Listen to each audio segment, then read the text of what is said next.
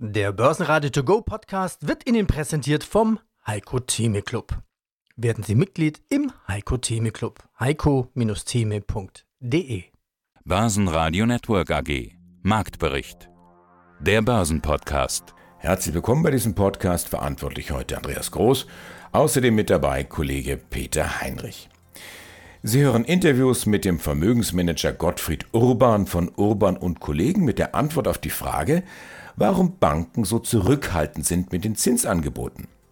Fondsmanager Baki Irmak von The Digital Leaders Fund unter anderem über die aktuellen Margenprobleme bei Tesla, Andreas Grassauer, CEO von Marinomed, über die Jahreszahlen 2022 und dem Tipp aus der Chefetage, das Risiko für Marinomed-Aktionäre ist derzeit sehr gering. Und wir haben Adi Drotlev, Gründer von Mensch und Maschine, er spricht schon über das Rekordquartal Q1 und hat eine starke Aussage eines echten Software-Spezialisten im Gepäck. Auch bei KI gibt es künstliche Dummheit. All diese Interviews hören Sie gleich in Auszügen komplett auf unserer Seite börsenradio.de oder ganz einfach die kostenfreie Börsenradio-App, das Börsenradio für die Hosentasche. Über Tesla zu streiten ist so müßig wie über Geschmack. Entweder man hat's oder man hat's nicht. Für die einen ist Tesla die größte Equity-Story aller Zeiten, für die anderen der größte Meme-Stock aller Zeiten. Was sprechen die Fakten? Nichts Gutes am Donnerstag. Tesla hat ein Margenproblem und das mit Ansage. Dreimal schon hatte Tesla die Preise gesenkt, um das Ziel zu erreichen, die Verkaufszahlen um 50 Prozent nach oben zu schrauben. Der Umsatzsprung ist da im ersten Quartal, aber eben zu Lasten des Gewinns.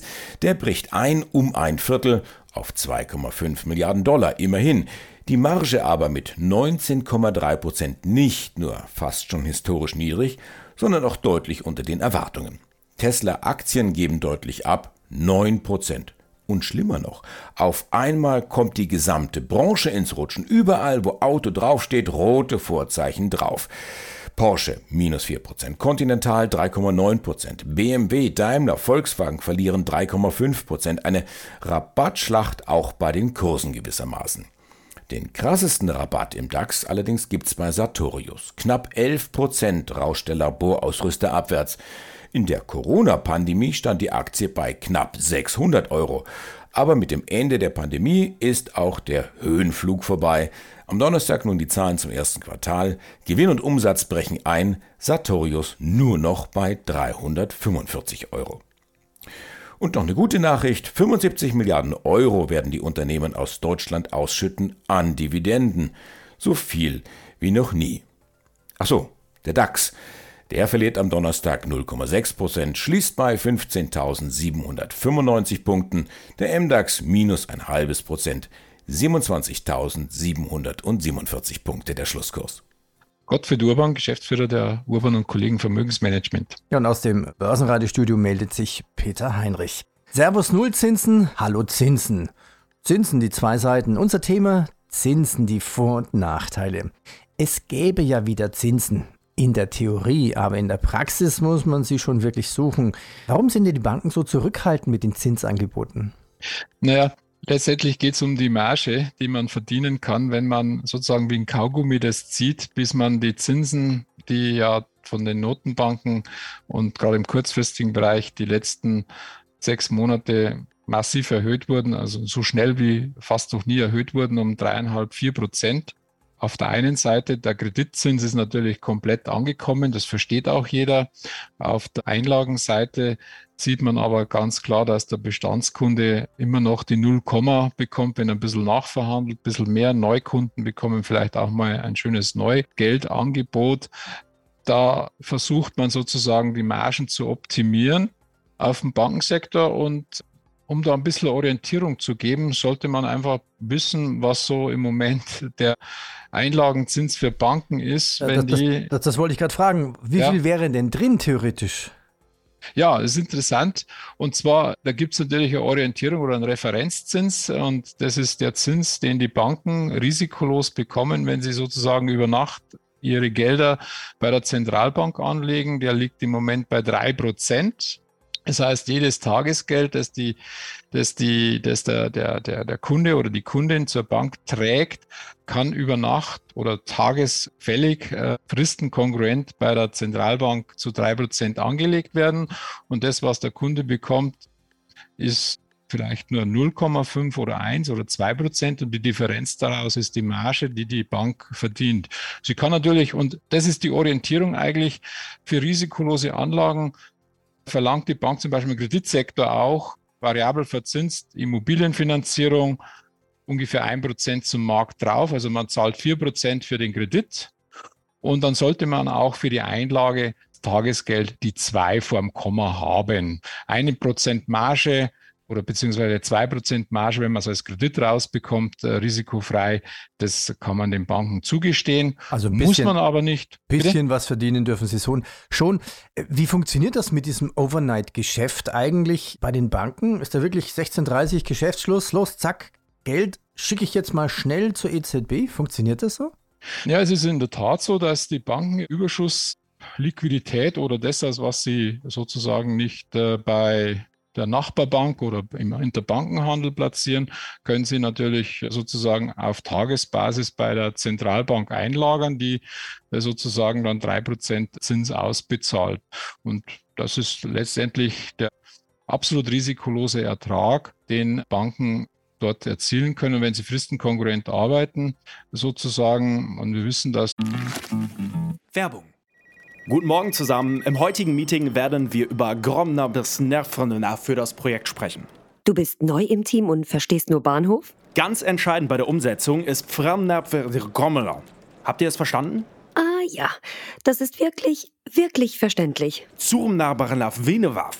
Auf der Arbeit klingt alles nur nach Kauderwelsch? Die LinkedIn-Community hilft dir dabei, dich in der Berufswelt zurechtzufinden und neue Themen im Handumdrehen zu verstehen. Und? Noch irgendwelche Fragen? Arbeitsthemen verstehen. Wissen wie mit LinkedIn. Werbung Ende. Ich glaube, fast 3000 Milliarden irgendwo in äh, Geldguthaben liegt und davon wahrscheinlich sehr viel in Tagesgeld oder äh, Girokonto Geldguthaben relativ unverzinst ist. Die Expertenmeinung. Baki Irmak, The Digital Leaders Fund.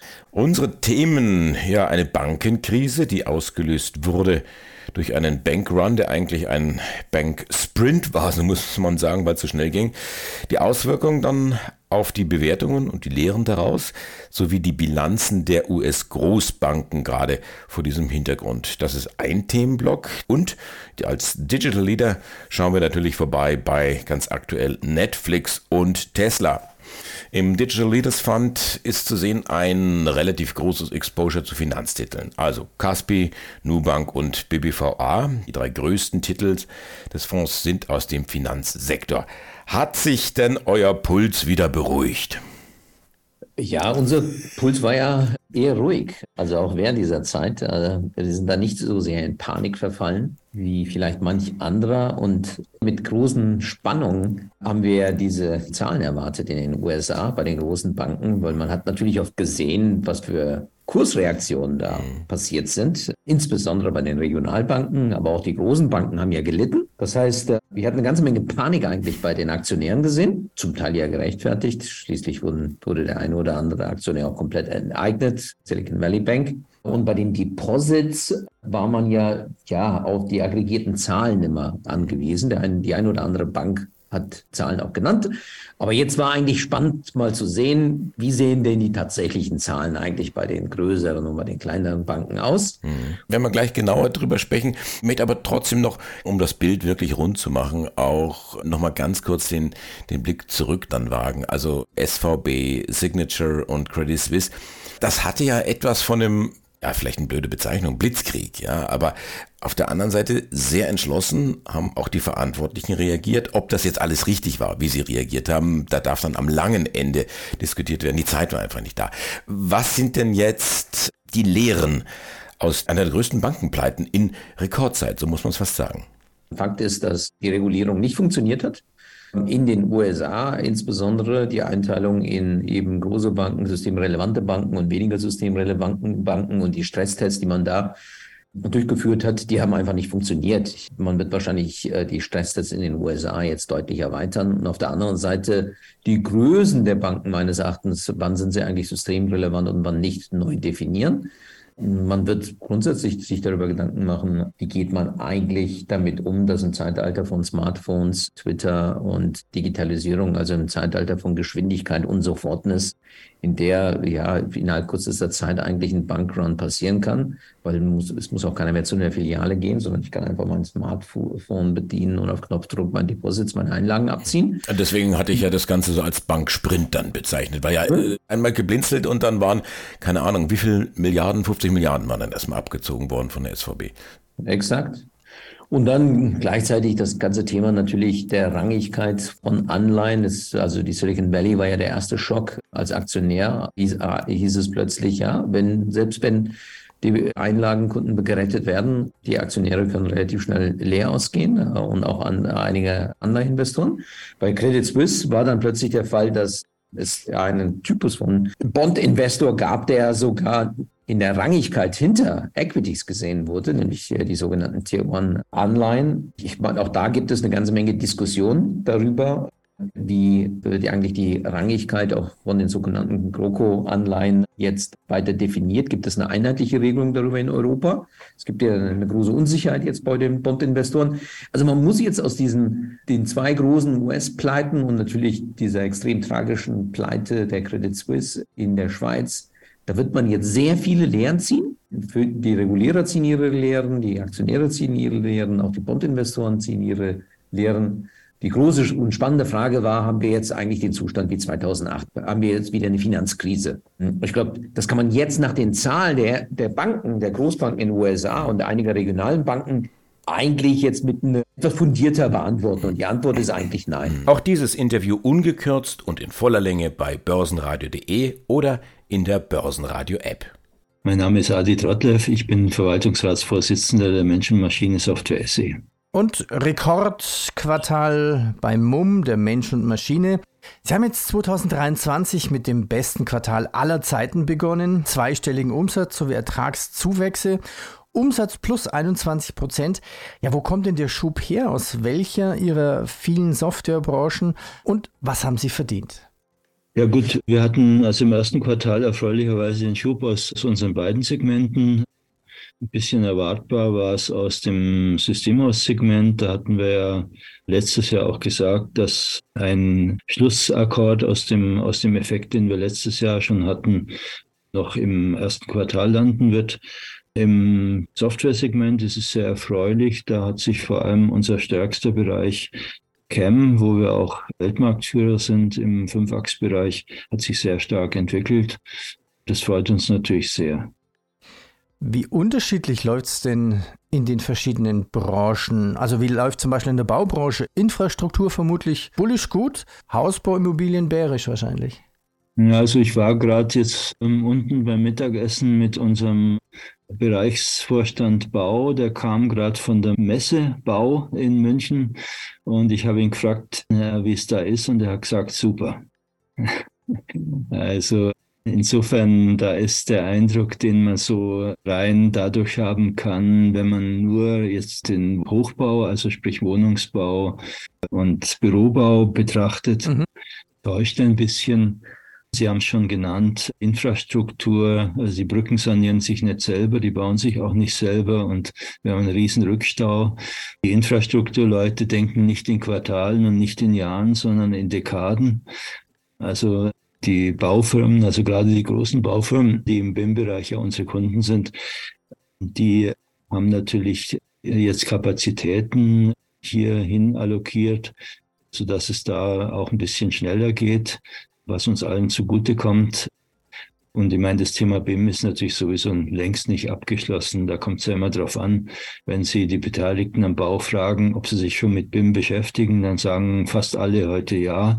Aber wenn Sie die Frage andersrum stellen und fragen, wie viel Prozent eures konkreten Planungs- oder Bauvolumens wird denn schon wirklich mit BIM gemacht und Sie ein bisschen rumdrucksen, hören bei den meisten und dann kommen sie vielleicht mit Mühe auf eine einstellige Prozentzahl des gesamten Volumens. Also da sind wir noch ganz, ganz, ganz weit weg. Und dann kommt noch dazu, dass gerade bei großen Firmen es ja so ist, dass wenn es denen sehr gut geht, dann stellen sie eher mal so Optimierungsprojekte hintan. Mhm. Und meine, das, was wir liefern, sind immer Optimierungsprojekte. Es geht immer um, um Einsparung von Ressourcen, um Verbesserung von Abläufen und so weiter. Und da ist ein Kunde, der gerade ein bisschen mehr Zeit hat und nicht mit Wegschaufeln seiner Aufträge beschäftigt ist, für uns sogar der bessere Ansprechpartner. Das Vorstandsinterview. Jahreszahlen. Mein Name ist Andreas Gassor, ich bin Vorstand der Marinomed Biotech AG, Co-Gründer der Biotech AG und wir sind an der Wiener Börse notiert im Prime Market Segment. Wir sprechen über die Jahreszahlen 2022, ein gutes Geschäftsjahr 2022 und Sie schauen auch gleichzeitig hoffnungsvoll nach vorn. Wir schauen uns die Zahlen an. Umsatz geht leicht zurück von 11,6 auf 11,3 Millionen. Das Ergebnis mit 6,4 Millionen negativ. Ein nicht ungewöhnliches Bild bei den Biotechs in der Anlaufphase. Ein sehr ordentliches Wachstum im Bereich Caragellose. Erneut zweistelliges Umsatzwachstum von 9,7 auf 11,2 Millionen. Also Marinomed eigentlich Caragillose-Med? Da haben Sie völlig recht. Was den Umsatz betrifft, stimmt das natürlich.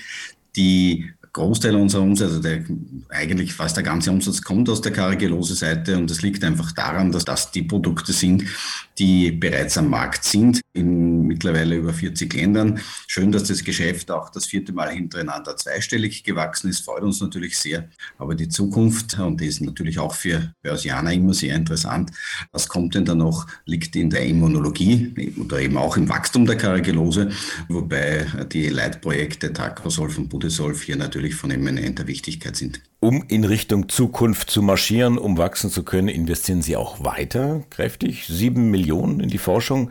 Das ist die Zahl aus dem Jahr 2022. Das ist im Verhältnis zum Umsatz ein erstaunlicher Batzen. Warum muss man in Ihrer Branche, in Ihrem Fall, so viel investieren?